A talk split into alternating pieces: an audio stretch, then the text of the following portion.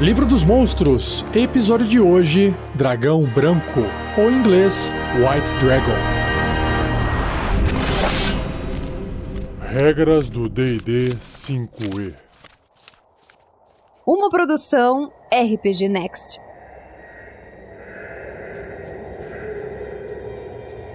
A ilustração do dragão branco que tem no livro dos monstros do D&D, quinta edição, é interessante. Ele lembra um pouco a posição que ele está andando, mais como um cachorro, porque ele está andando sobre as quatro patas, com o pescoço meio baixo. O pescoço não é tão comprido assim, mas claro, ele é inteiro branco. Ele parece um dragão albino e assim destaca as escamas que ele tem espalhadas pelo corpo, principalmente no rabo, em cima e embaixo, nas patas e no joelho e ali na coluna do pescoço que vai até a cabeça. E o olho dele parece estar azulado, pelo menos na ilustração.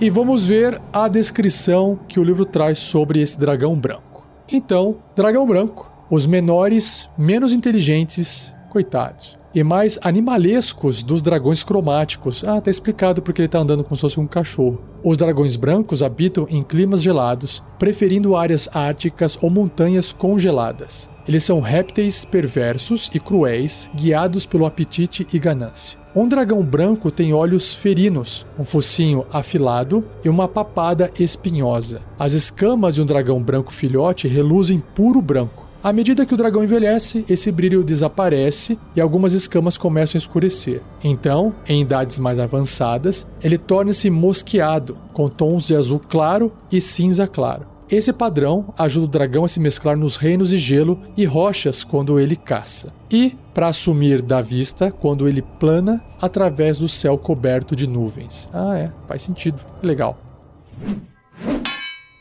Primitivos e vingativos. Os dragões brancos não possuem a astúcia e senso tático da maioria dos outros dragões. No entanto, sua natureza bestial faz deles os melhores caçadores dentre todos da espécie dracônica, singularmente focados em sobreviver e massacrar seus inimigos. Imagino eu que isso vai refletir nas perícias dele. Vamos ver mais pra frente. Um dragão branco consome apenas comida congelada, devorando as criaturas mortas por seu ataque de sopro enquanto ainda estão rígidas e geladas. Basicamente, ele transforma todo mundo em picolé.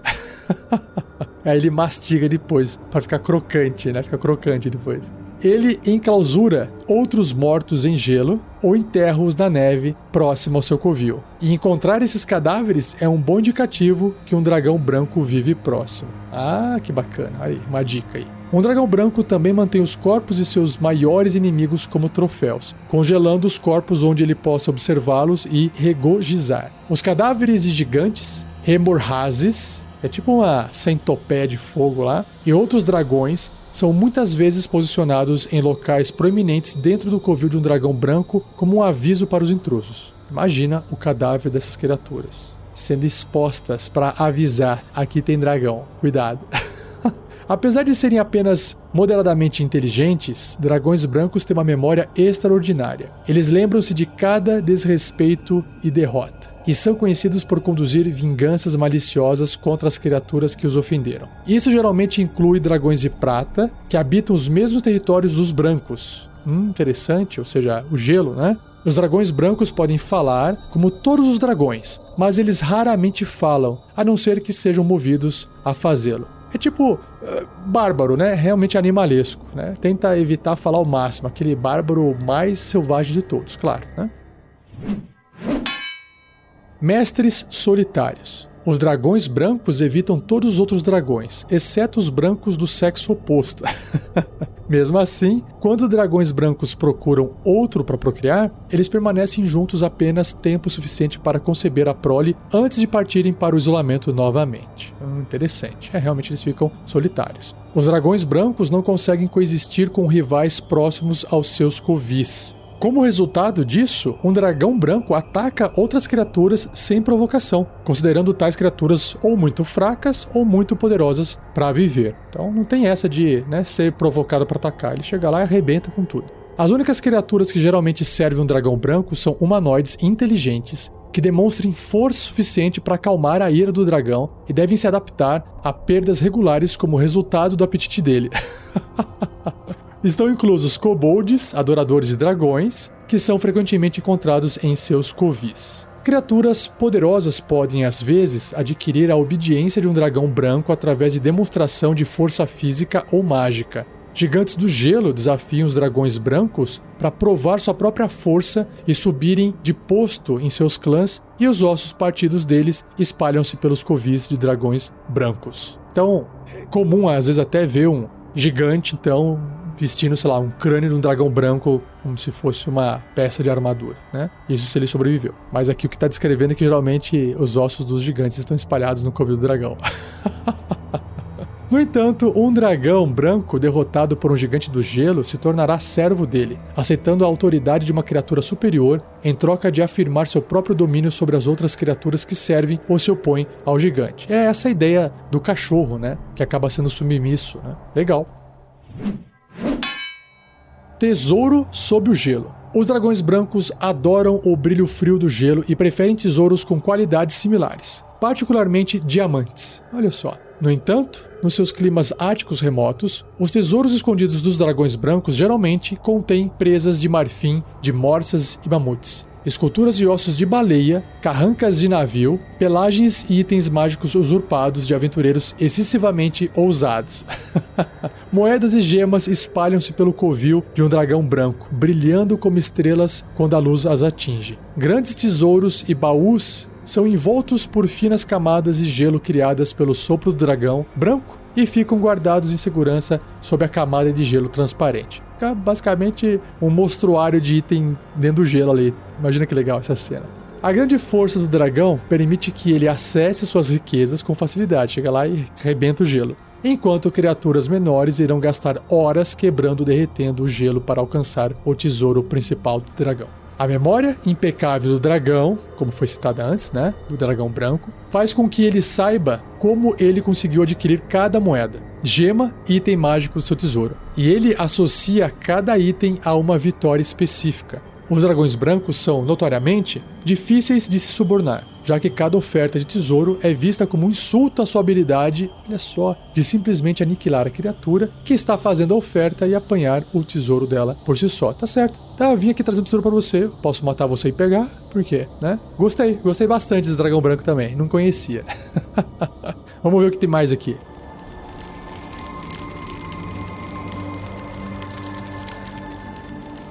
Bom, como todo dragão, existe também o covil do dragão branco, que diz o seguinte: Os dragões brancos fazem seus covis em cavernas geladas e profundas câmaras subterrâneas longe do sol. Eles preferem vales montanhosos acessíveis apenas por voo, faz sentido, cavernas em encostas de penhascos e cavernas geladas labirínticas em geleiras. O oh, labiríntico é muito legal, né? Os dragões brancos adoram alturas verticais em suas cavernas, voando até o teto e se empolerando como morcegos ou escorregando geleira abaixo. a magia inata de um dragão branco lendário intensifica o gelo na área em volta do seu covil. Cavernas montanhosas são rapidamente congeladas pela presença do dragão branco. Um dragão branco pode, muitas vezes, detectar intrusos pela forma que os ventos constantes do seu covil mudam de tom. Olha só, como se fosse uma teia de aranha, só que com vento. Sentia a criatura lá dentro, que legal. Um dragão branco descansa em altas escarpas ou penhascos gelados em seu covil. O chão em volta dele é um traiçoeiro charco de gelo e rocha partidos. Fossos escondidos e ladeiras escorregadias. Enquanto os inimigos lutam para se mover por ele, o dragão voa de puleiro em puleiro e os destrói com seu sopro congelante, que já já a gente vai descobrir. Ações que o dragão branco pode fazer então no seu covil. No valor de iniciativa 20, quebrando toda a sequência de iniciativa, o dragão realiza uma ação de covil fazendo um dos efeitos a seguir. O dragão não pode usar o mesmo efeito duas rodadas consecutivas, ok? Então vamos lá, são três efeitos. O primeiro efeito um nevoeiro gelado preenche uma esfera de 6 metros, ou seja, 20 pés, de raio, centrada num ponto que o dragão possa ver até 36 metros dele, ou seja, 120 pés. O nevoeiro se espalha, dobrando esquinas, e sua área é de escuridão densa. Cada criatura no nevoeiro, quando ele aparece, deve realizar um teste de resistência de constituição com dificuldade 10, a dificuldade é até ok aqui, sofrendo 10 ou 3d6 de dano de frio se falhar na resistência, ou metade desse dano se obtiver sucesso. Uma criatura que termine o turno dela no nevoeiro sofre de novo 10 ou 3d6 de dano de frio. Um vento de pelo menos 30 km por hora, mais ou menos 20 milhas por hora,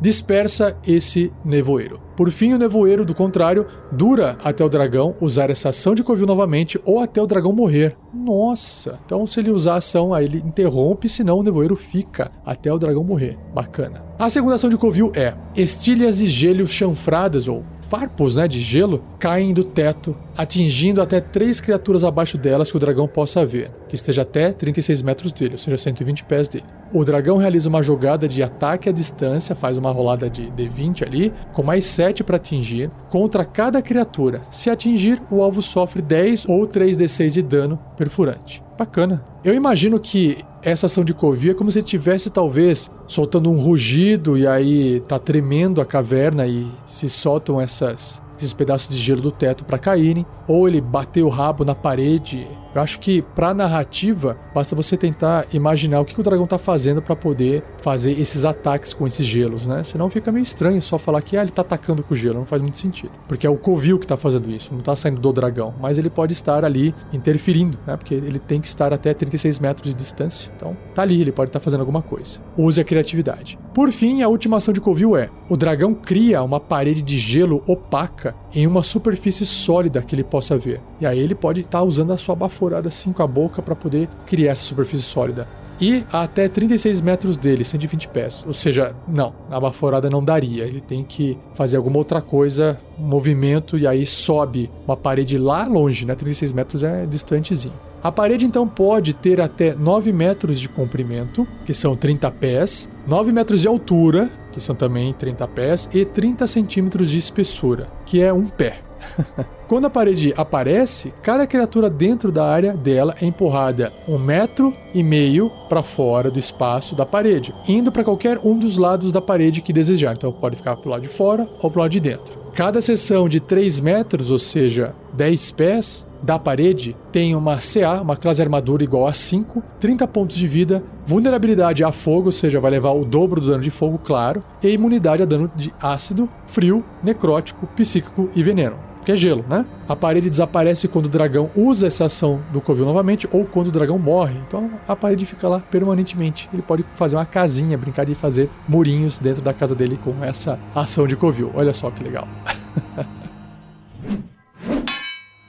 Por fim, efeitos regionais. A região contendo o covil de um dragão branco lendário é deformada pela presença da criatura, o que cria um ou mais dos seguintes efeitos, que são três. Primeiro efeito: Nevoeiro congelante causa escuridão leve no terreno a até 9 quilômetros do covil do dragão. Uau! Isso são 6 milhas, mais ou menos. Precipitação gelada cai até 9 quilômetros do covil, 6 milhas, do dragão, às vezes formando condições de nevasca quando o dragão está descansando. Que legal. Então, Papai Noel chegando pode ser apenas um dragão chegando. Paredes de gelo bloqueiam áreas do covil do dragão, Cada parede tem 15 centímetros de espessura, meio pé ou 6 polegadas, né? Se quiser essa medida norte-americana. E uma seção de 3 metros tem CA igual a 5, 15 pontos de vida. E a mesma coisa, vulnerabilidade a fogo, imunidade a dano psíquico, ácido, frio, necrótico e de veneno. E se o dragão desejar se mover pela parede, ele pode fazê-lo sem ter seu deslocamento é, reduzido. A porção de gelo pela qual o dragão se move é destruída, no entanto. Ah, bom, tava ficando com medo agora, achei que estivesse passando pelo gelo. Não, ele simplesmente anda e vai destruindo por quê? Porque ela é tão fininha que para ele não faz diferença nenhuma. Lembrando que esses efeitos, né, regionais são causados por um dragão branco lendário, né, não um dragão filhote. Então é por isso que o bicho é tão grande que essas paredes de gelo não fazem diferença alguma para ele. Se o dragão morrer, o nevoeiro e a precipitação desaparecerão em um dia, mas as paredes de gelo derreterão ao longo de um de 10 dias, ou seja, de um dia no mínimo até no máximo 10 dias ou uma semana. Seja você também um guerreiro ou uma guerreira do bem. Para saber mais, acesse padrim.com.br barra rpgnext ou picpay.me barra rpgnext.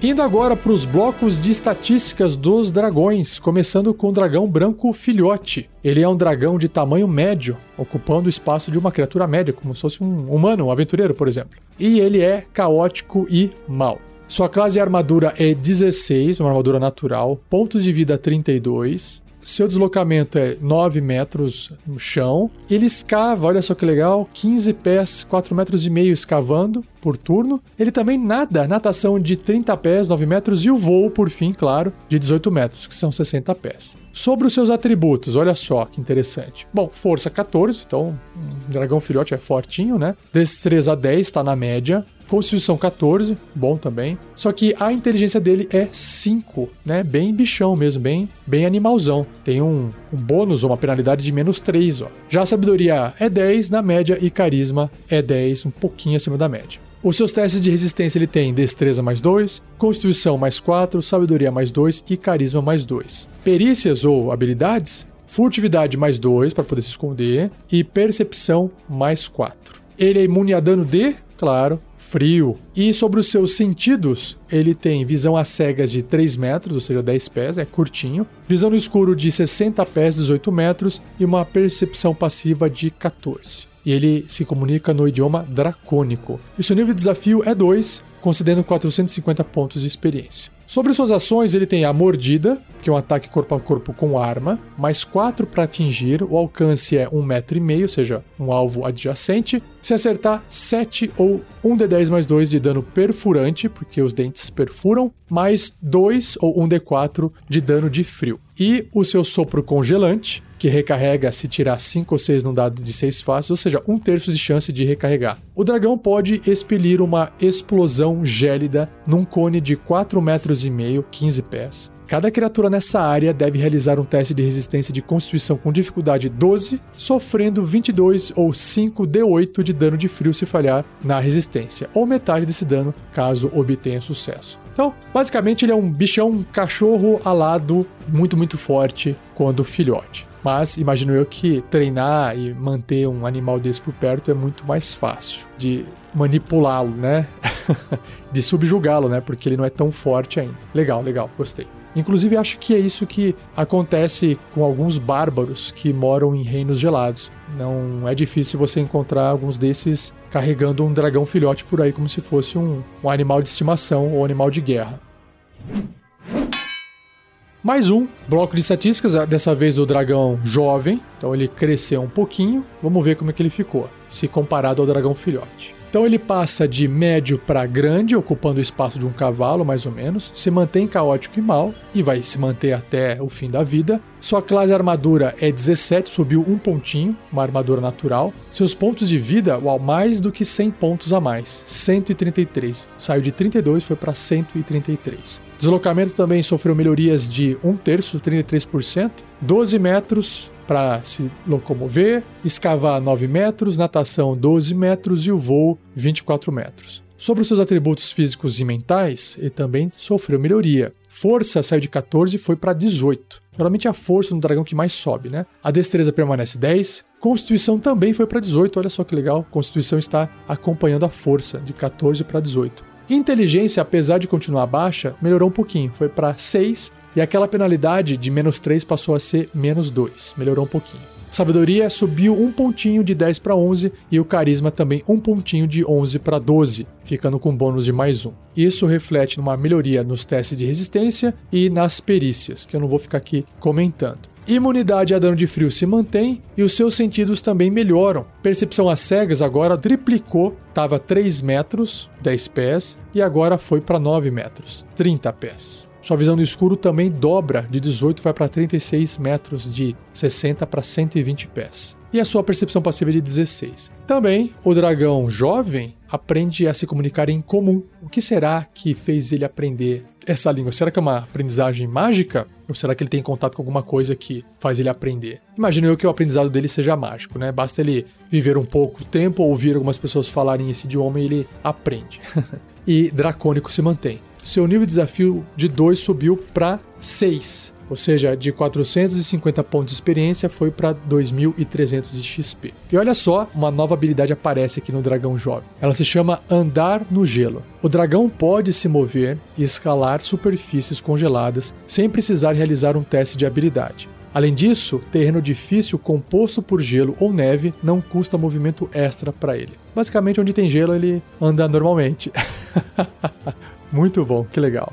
Sobre suas ações, ele mantém a mordida, mantém o sopro, mas agora ele pode atacar com a garra. E, por causa disso, ele tem ataques múltiplos. Então, o dragão realiza três ataques: um com a sua mordida e dois com as suas garras. A mordida é um ataque corpo a corpo com arma, mais 7 para atingir, o alcance é de 3 metros, porque tem um pescocinho ali que dá uma esticadinha, então pega dois quadradinhos para frente, um alvo, se acertar 15 de dano ou 2d10 mais 4. Esse dano é perfurante por causa dos dentes que perfuram e tem ainda mais aqueles 4 de gelo ou 1d8 que melhorou, era 1d4, né? Agora é 1d8 de dano de frio. Sobre a garra, é um ataque corpo a corpo também com arma, mais 7 para atingir. O alcance é curtinho, adjacente, 1,5m, um alvo apenas. Se acertar, 11 de dano ou 2d6 mais 4 de dano cortante. E o sopro congelante, olha só, que recarrega ainda com 5 ou 6 no dado, melhora. O dragão ele solta aquela baforada gélida agora num cone com o dobro de tamanho, de 4 metros e meio para 9. E aí as criaturas que foram pegas nesse cone têm que passar um teste de resistência de constituição com dificuldade 15 ao invés de 12, ou sofrerão 45 de dano de gelo, se falhar na resistência, ou metade se tiver sucesso. Então, de 22 de dano foi para 45,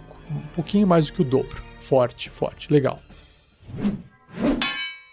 Indo pro dragão branco adulto, ele passa de grande para enorme, tipo o tamanho de um gigante, ocupando 3 por 3 quadradinhos. Sua classe armadura é 18, subiu um pontinho, continua sendo natural, claro, vai ser natural. Pontos de vida 200, olha só, bastante também. Deslocamento, não houve nenhuma melhoria. 12 andando, 9 escavando, 12 nadando e 24 voando. Não mudou nada, mas claro que seus atributos físicos e mentais melhoraram. Então, força de 18 foi para 22, destreza se mantém 10, não mudou nada na média. Constituição de 18 foi para 22 também, acompanhando a força. E a inteligência, opa, dois pontinhos indo para 8. 8 já dá para trabalhar normalmente aí, né? Inteligência é suficiente apesar de estar abaixo da média. E o, o, a penalidade de menos 2 foi para menos 1, um, com essa modificação. E a sabedoria sobe um pontinho indo para 12, ganhando um bônus de mais um, e o carisma permanece 12. Tudo isso reflete nos testes de resistência, perícias, continua com a mesma imunidade a dano de frio,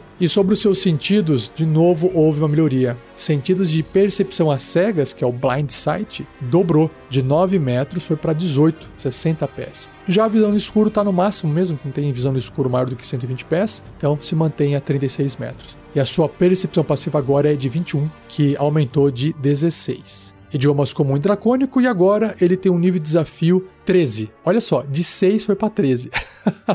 de 2.300 de XP para 10.000 de XP se derrotado ou morto. Ele mantém aquela habilidade chamada Andar no Gelo, não vou explicar novamente, mas aparece agora a resistência lendária, ou seja, três vezes por dia. Se ele falhar num teste de resistência, ele pode escolher obter sucesso no lugar. Então pode usar isso três vezes no dia. Isso é muito forte, né? Qualquer criatura que fizer alguma magia muito forte lá e ele fizer um teste de resistência e falhar, ele pode falar: Não, opa, eu tive sucesso. Então é muito mais difícil de você afetar o dragão com magias ou outros efeitos que necessitam de teste de resistência. Bom, indo para as ações. Então ele mantém os ataques múltiplos que, além de poder realizar três ataques, ele pode fazer a presença aterradora antes. Então o dragão pode usar a sua presença aterradora, que é uma presença que impõe medo nos seus inimigos, e aí então ele pode realizar três ataques um com a sua mordida e dois com suas garras. A vantagem dessa presença aterradora nesse momento é que uma criatura com medo ali fica mais fácil do dragão se aproximar e manipular o combate, né? Então, sobre a mordida, você tem um ataque corpo a corpo com arma, mais 11 para atingir. O alcance é de 3 metros, isso não mudou até agora. Um alvo, só que se acertar, de 15 vai causar 17 de dano perfurante e o gelo continua o mesmo, que são 4. Então, a mordida não teve uma melhoria muito grande, a não ser de mais 7 para mais 11 para atingir, porque o dano não teve uma diferença muito grande. A garra é a mesma coisa, de mais 7 para mais 11 para atingir, e o dano de 11 para 13, o resto não muda nada. E agora aparece um ataque novo, uma ação nova, que é a cauda. Também um ataque corpo a corpo com arma, mais 11 para atingir, mas mesmo que tenha um alcance de 4 metros e meio, ou seja, 3 quadradinhos, continua sendo um ataque corpo a corpo, porque é um ataque que sai do corpo, né, da criatura. Apenas um alvo. E se acertar, 15 de dano. Um bom dano aqui. 2d8 mais 6 de contusão. Sobre a presença aterradora, funciona assim: uma criatura à escolha do dragão que esteja até 36 metros dele, ou seja, 120 pés, e esteja ciente disso, deve ser bem sucedida num teste de resistência de sabedoria com dificuldade 14 ou ficará amedrontada por um minuto. Uma criatura pode repetir o teste de resistência no final de cada um dos turnos dela, terminando o efeito sobre si caso obtenha sucesso. Se o teste de resistência de uma criatura for bem sucedida, ou caso o efeito termine sobre ela, a criatura ficará imune à presença aterradora do dragão pelas próximas 24 horas. Isso aqui é basicamente é para atrapalhar e botar medo em todo mundo pela presença do dragão. É natural as pessoas ficarem com medo de uma criatura dessa, mas aqui no jogo eles criaram uma mecânica para simular esse medo. E aí, o sopro congelante que permanece aqui do dragão, que é que ele pode expelir um cone gélido, aumentou ainda mais o tamanho, dobrou, né? Já tinha dobrado, dobrou de novo. De 9 metros foi para 18 metros o cone, que são 60 pés. E cada criatura que for pego dentro desse cone de gelo tem que passar num teste de resistência de constituição com dificuldade 19, de 15 foi para 19, ou sofrer 54. Era 45, agora 54 de dano de frio se falhar na resistência, ou metade se tiver sucesso. Legal? E as ações lendárias são mais uma parte que aparece no dragão adulto e também no dragão ancião. Ações lendárias dizem o seguinte: o dragão pode realizar três ações lendárias escolhidas dentre as opções abaixo, que são três também. Apenas uma ação lendária pode ser usada por vez e apenas no final do turno de outra criatura. E o dragão recupera as ações lendárias gastas no começo do turno dele. Muito bom. Então ele pode gastar uma ação lendária para detectar, então ele realiza um teste de sabedoria de percepção. Ele pode fazer um ataque com cauda, ou ele pode fazer um, um ataque com asas, que custa duas ações lendárias. Então ele bate as asas, e aí cada criatura que estiver até 3 metros dele, ou seja, dois quadradinhos, 10 pés, deve ser bem sucedido no teste de resistência de destreza com dificuldade 19 ou sofrer 13, 2d6 mais 6 de dano de contusão e cair no chão, né? porque a asa bate, dá uma pancada e derruba as criaturas no chão. Após ele bater as asas com esse ataque, o dragão pode voar até metade do seu deslocamento de voo, como ele tá com 24 de voo, ele pode voar 12 metros depois de ter feito essa ação lendária, que inclusive foi fora do turno dele, hein? Só para deixar registrado, porque é uma ação lendária. Muito legal isso aqui, ele fica super móvel, né? Todos os dragões fazem isso, né? Muito bom. Por fim, o dragão branco ancião, ou Ancient White Dragon, é um dragão imenso que vai ocupar pelo menos 4x4 quadradinhos no seu tabuleiro, pode ser 5x5, pode ser 6x6. Ele é caótico e mal, e a sua classe armadura sofreu uma melhoria, de 18 foi para 20, uma armadura natural. Pontos de vida 333. É bastante, mas se você ouvir os outros dragões mais famosos, eles têm bem mais pontos de vida. O próprio dragão vermelho ancião vai ter mais de 500, só para você ter uma comparação.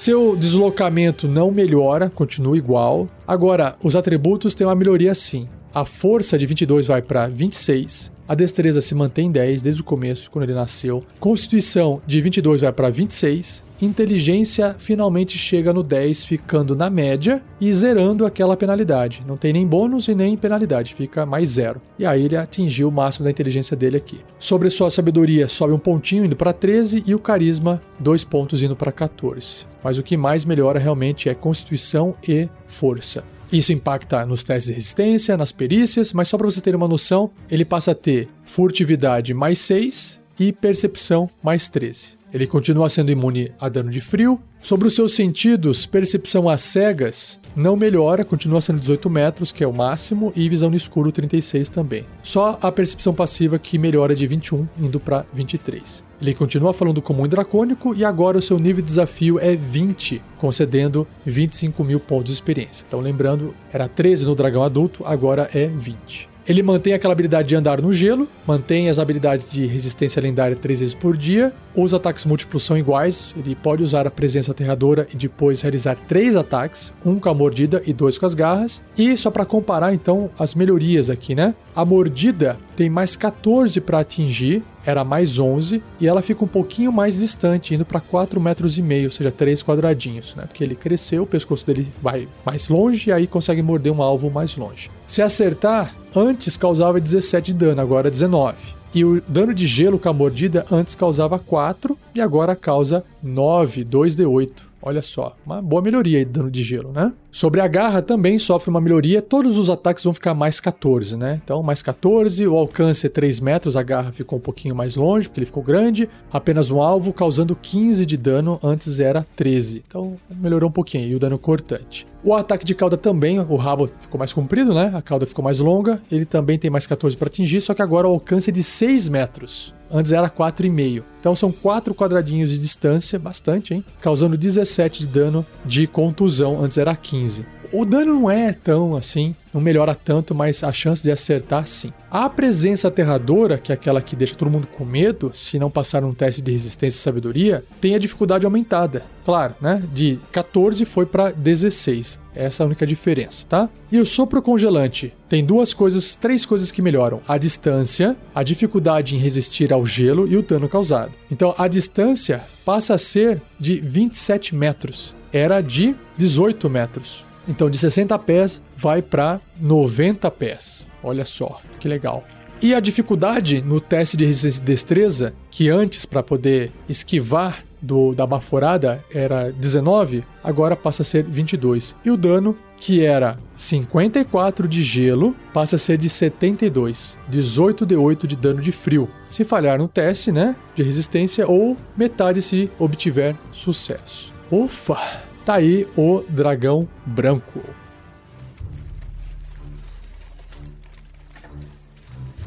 Ideia de aventura. Bom, pela leitura do dragão branco, o que eu identifiquei que é mais característico dele é o fato de ele ser um animalzão e ter esse comportamento mais violento. Eu acharia interessante começar uma aventura em algum local meio inóspito, meio desértico, que não precisa necessariamente ter gelo por perto, mas que talvez não possa ter tanta gente assim. Talvez no meio de um deserto, onde as montanhas geladas ficam mais ao norte, por exemplo, ou mais ao sul, dependendo de como é que você conduz a sua aventura. E aí, os aventureiros conhecem alguém muito louco, talvez numa arena, né? E aí pessoal coloca criaturas para lutar naquela arena e de repente e, existe um dragão branco no meio, filhote, lutando. E aí começa o problema, porque aquele cara, de alguma forma, conseguiu capturar, roubar um ovo, ou conseguiu é, persuadir o dragãozinho branco de alguma forma. Não se sabe se ele roubou. Imagine que o dragão mãe, que não precisa ser nenhum dragão ancião, pode ser um dragão adulto, que já é forte pra caramba, né? Sei lá, partiu numa missão ou aconteceu alguma coisa. É, por exemplo, existe algumas aventuras canônicas do D&D quinta edição, né? Que teve um combate contra os dragões, né? E os dragões foram aniquilados, os gigantes apareceram para lutar, enfim. E aí pode ser que numa dessa a mãe morreu e sobrou um dragão filhote. E aí esse dragãozinho tá ali, só que talvez exista um irmão ou um pai que quer ir atrás do filhote. E lembrem-se, dragões brancos são vingativos. E aí eles, uma hora ou outra, vão querer vir atrás do filhote. E imagine então o seguinte, que os aventureiros, eles estão circulando e andando junto com essa pessoa. Eles podem até serem prisioneiros para poder participar dessa arena, sabe? E é ali que eles vão aprender suas habilidades. De repente eles estão fazendo um tour ali, onde tem esse cara que tem dinheiro, que tem um dragão, que coloca todo mundo para lutar. Eles estão fazendo um, um, tour entre cidades para poder fazer esse campeonato. Aí eles chegam numa cidade e adivinha, tá tudo congelado. Falei assim, como é que tá tudo congelado? Nevou aqui? O que aconteceu? pessoas mortas em forma de estátua, ou seja, o que quer que tenha passado ali, congelou todo mundo. E aí cria esse suspense de será que foi o dragão, será que não foi? Mas aí traz essa descrição que tem aqui do livro, né, das pessoas presas dentro de gelo transparente, sem poder se mexer, algumas é, mastigadas pela metade estourada e um cenário de combate, né, contra o dragão e tudo congelado em volta. E aí, aquele cara que tá. É, que é como se fosse o, o dono de vocês, que vocês estão presos, por exemplo, prisioneiros e fazendo esses, esses combates em arena, né? Pode ser que ele morra, ou pode ser que ele, ele fique numa situação onde vocês o pressionem para que ele solte vocês, para que vocês possam lutar é, e sobreviver. Ou o dragão aparece e mata eles e vocês acabam é, sobrevivendo, digamos. Só que aí o que acontece? Se o dragão aparece e mata o cara, o dragão é extremamente forte para os aventureiros. O que vai fazer com que os aventureiros não sejam mortos por aquele dragão? Aquele dragão ele tá enfurecido, ele tá soltando baforada, patada, rabada para tudo quanto é lado. Claro que pode ter um, um grupo de soldados que fazia a segurança desse, desse burguês, sei lá, que, que tinha esse esquema de arena, né? E prisioneiros, escravos, sei lá. Então pode ser que o, o dragão, tá, enquanto tá matando e lutando todo mundo, os aventureiros têm que dar um jeito de escapar. E pode ser que nesse processo eles acabam levando o dragão ou não. Será que o dragão fica ali? Talvez assim, se o dragão ficasse ali ia morrer, ia dar problema, então eles acabam levando o dragão e depois eles podem barganhar com o outro dragão, pai ou mãe. Mas assim, acho que essa situação de usar o dragão branco como um bicho vingativo, animal que vem para destruir tudo porque o filho dele foi tirado dele. Lembra um pouco filmes, né? Lembra um pouco esses filmes de dinossauro. Pode ser interessante para você começar a sua aventura. Tô aqui jogando algumas ideias para que você possa também ter a sua própria ideia de aventura com base no lore, com base na história, no background dos dragões brancos. Se você tiver uma ideia, por favor, acesse o fórum do RPG Next e registre lá. Basta você acessar rpgnext.com.br. Lá no topo tem lá fórum ou você pega o link que está no post desse episódio, dá na mesma, e você pode criar uma conta gratuitamente e deixar lá dentro registrado uma ideia de aventura, para que outra pessoa possa ler, se inspirar e jogar a aventura dela com base na sua ideia, tá bom? Contribua, compartilhe a sua ideia, não deixe só dentro de sua mente, deixe registrado na internet para sempre.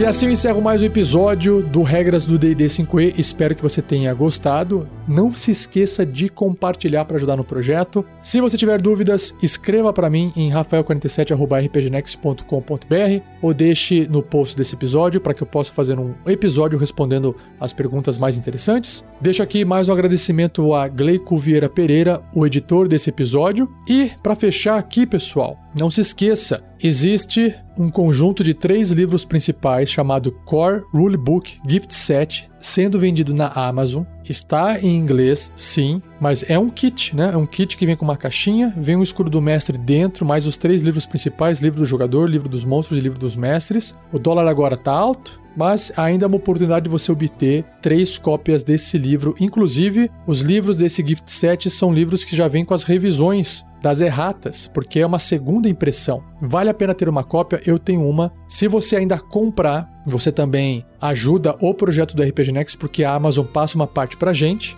É lindão de você comprar, ter, colocar na sua prateleira, acessar e garantir uma cópia desse RPG que é fantástico, que tem mais de 40 anos. Beleza? E não perca o próximo episódio onde irei abordar finalmente os dragões metálicos, começando com o dragão de latão, o Brass Dragon, certo? Então é isso, um abraço e até o próximo episódio.